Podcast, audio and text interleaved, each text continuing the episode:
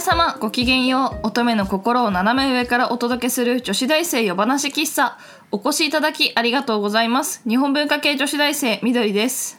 アート系女子大生ももです。このラジオではつれづれを慰めにお茶会を開いた女子大生が一つの単語から会話を広げ乙女感満載で。空から萩まで。好き勝手にものを喋っていきます。本日も一席お付き合いのほどよろしくお願いいたします。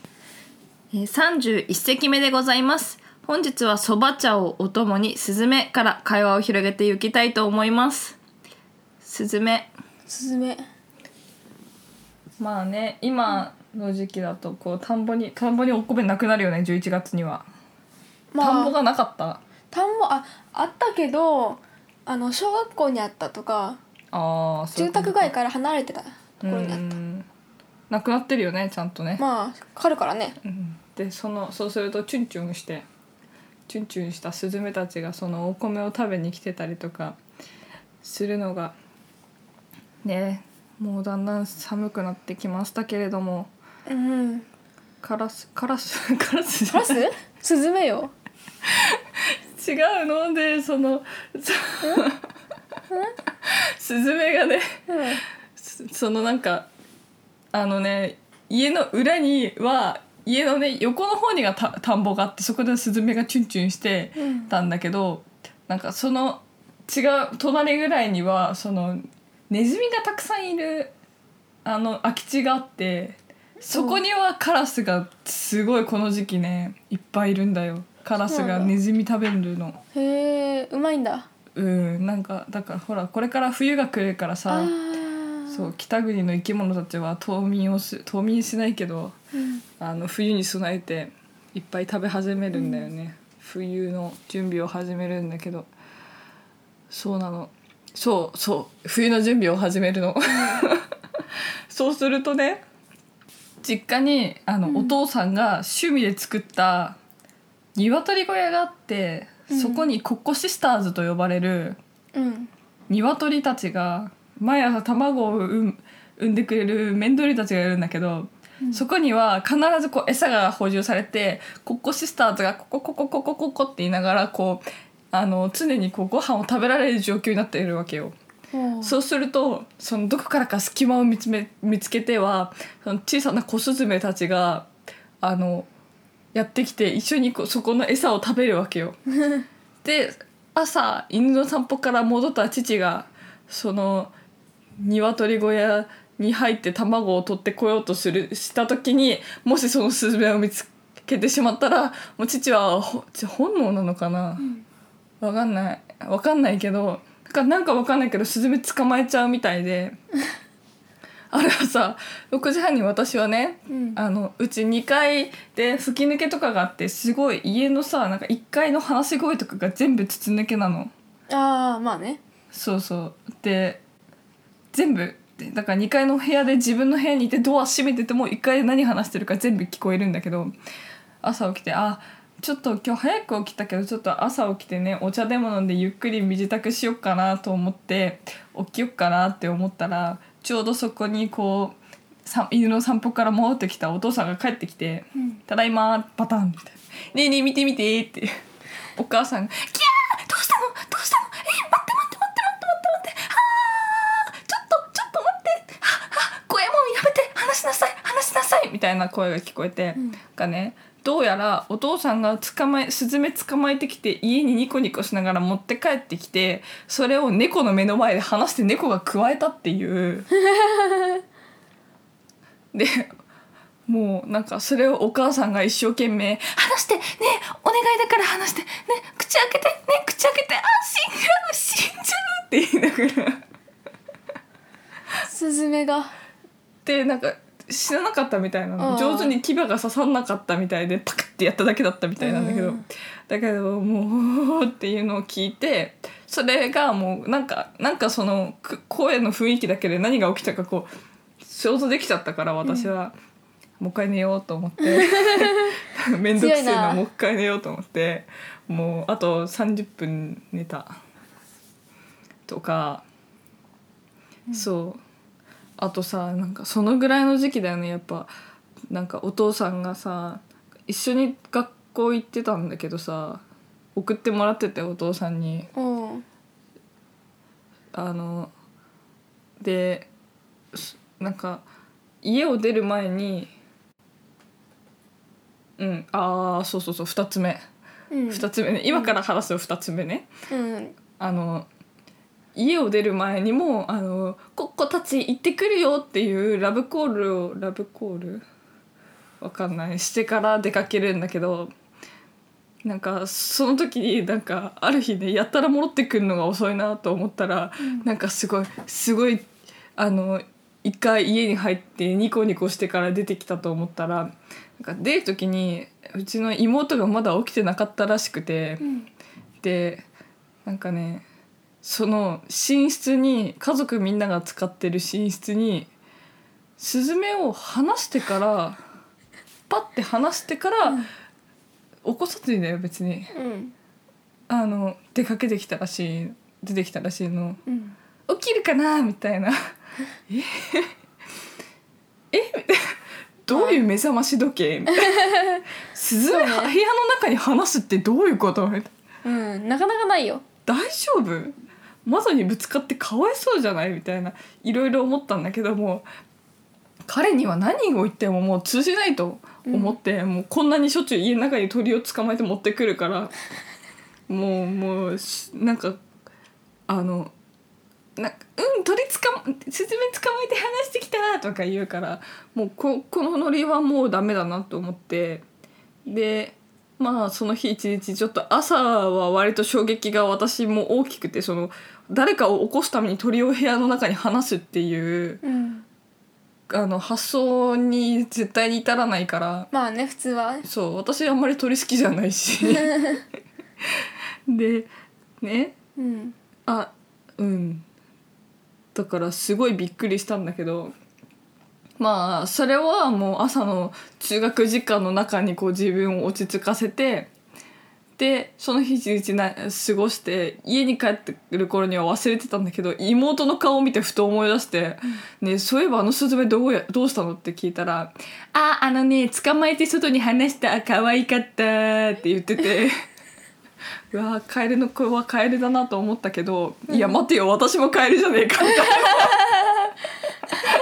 な 同じ血を引いていたっていう衝撃がすごかったよ普通に対応しちゃうんだねうん普通に対応する彼女に驚きを隠せなかった。っていうのが2つ目。うん。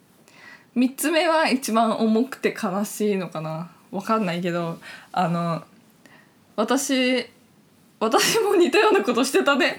なんかあの車庫がある。みみんなお外に車出しっぱなしだったんだけどちょっとねお金持ちのお家があって車庫があってでそこの車庫の上のところにいつもスズメが毎年巣を作っちゃっててこう網をやしてもどどこからか入ってきて巣を作っちゃっててである年にそのあのスズメの赤ちゃんが落ちちゃって巣から。でまだあ毛も生えてないの、ん鶏肉みたいへな、えですげえ。プルプルしててさ。であのそこのお家のさ運転手さんお手伝いさん運転手さんか運転手さんがもう困っちゃってさ。であの落ちたスズメ巣に戻してもひ人間の匂いがついちゃってるからもう世話してくれないのね。その状態でもう捕まえて戻しても。でもスズメの力で戻すことはできないから、うんうん。もうもうす見ててもうここそこに置いといても死ぬだけだからちょっとなんかあの近くの畑に捨ててこようかみたいなこところに私は出くわして「何してるの?」って言ったら「あこれねスズメの赤ちゃんなんだ」みたいな白い布に包まれたのがいて。うん。でそれをねもうえかわいそうってなったからまだ小学校の4年生ぐらいだよね、もらって帰ってきたの。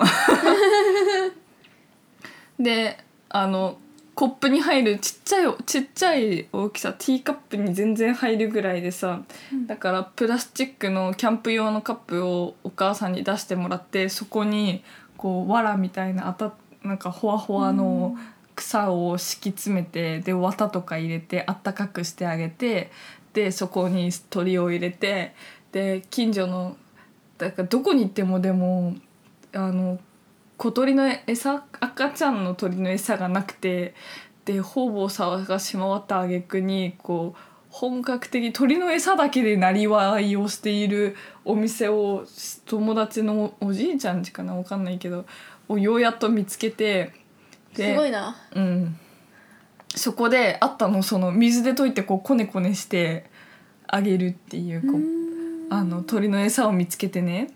それでこう水で溶いていい硬さにしてこう割り箸の先みたいなのにつけてこうあのピヨピヨピヨピヨピヨピヨってやったら空いてる口の中に突っ込むっていう 作業をねしてたんだけどもう可愛くてあのうちそそのへ家の中にそのおオール電化でさボイラーがあって大きな。うんそこのそこ結構天井ギリギリぐらいまで高さがあってあれはうーん1.75あ1.8 1.9メートルとかあるのかなわかんないけどちょっと高めのボイラーがあって、猫がジャンプして飛び上がれない高さで周りに猫がジャンプして飛び上がるものを助けるものもなくて、だからうちにはその当時猫が3匹いたのかな、3匹いた猫からも守ってくれてしかも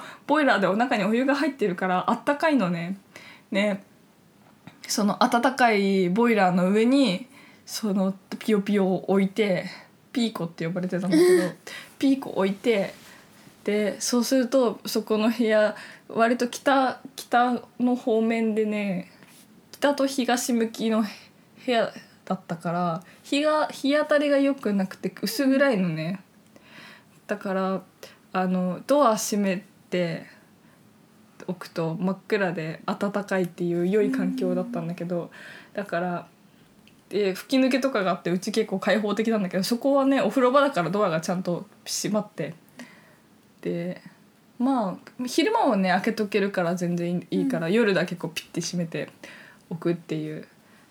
でそうするとあの朝の5時から夜の5時まで 泣き続けてで夜の5時になったらピタッて泣き止んで 寝てさ朝のさ5時になったらさピーピーピーピーピーピーピーピーってさ泣き始めてねもう本当に可愛くて、でそうあのみんな夜とか気使って電気使わないで歯磨きしたりして。んですごい可愛がってたのもう可愛くて可愛くてであのでもねある日お母さんがまだ全然まだ全然ちっちゃいうちだよ一月も経ってない。2週間とか1週間とかだと思うんだけど、はあお母さんが お母さんが何を思ったか日光浴をさせようって思いついたみたいでなぜかやつやつを外に出してしまったんだよ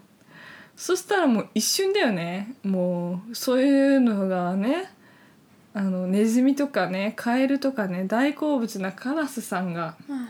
一瞬で連れてってくれたよね。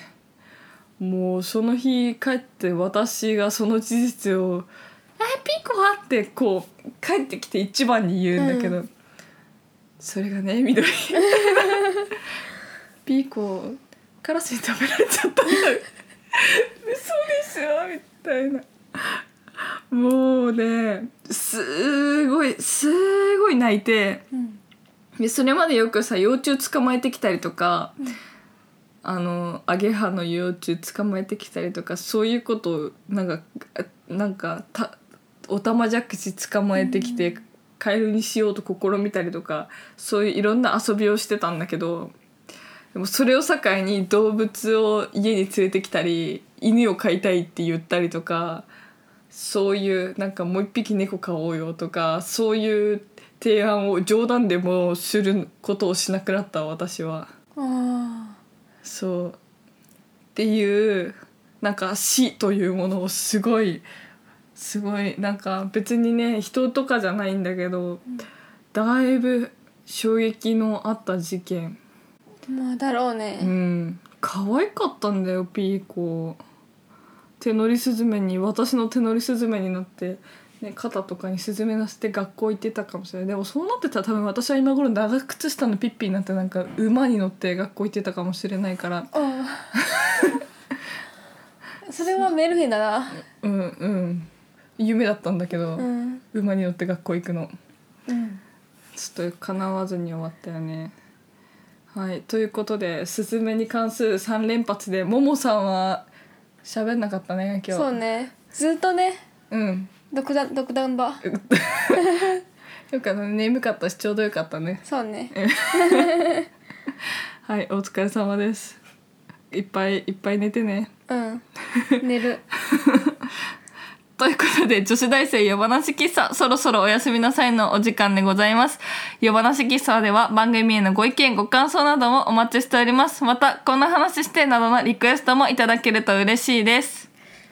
番組へのもろもろのお便りは女子大生話喫茶のブログ内にあるコメント欄から受け付けております それではありがとうございました。皆さんおやすみなさい。いい夢見ろよ前だな。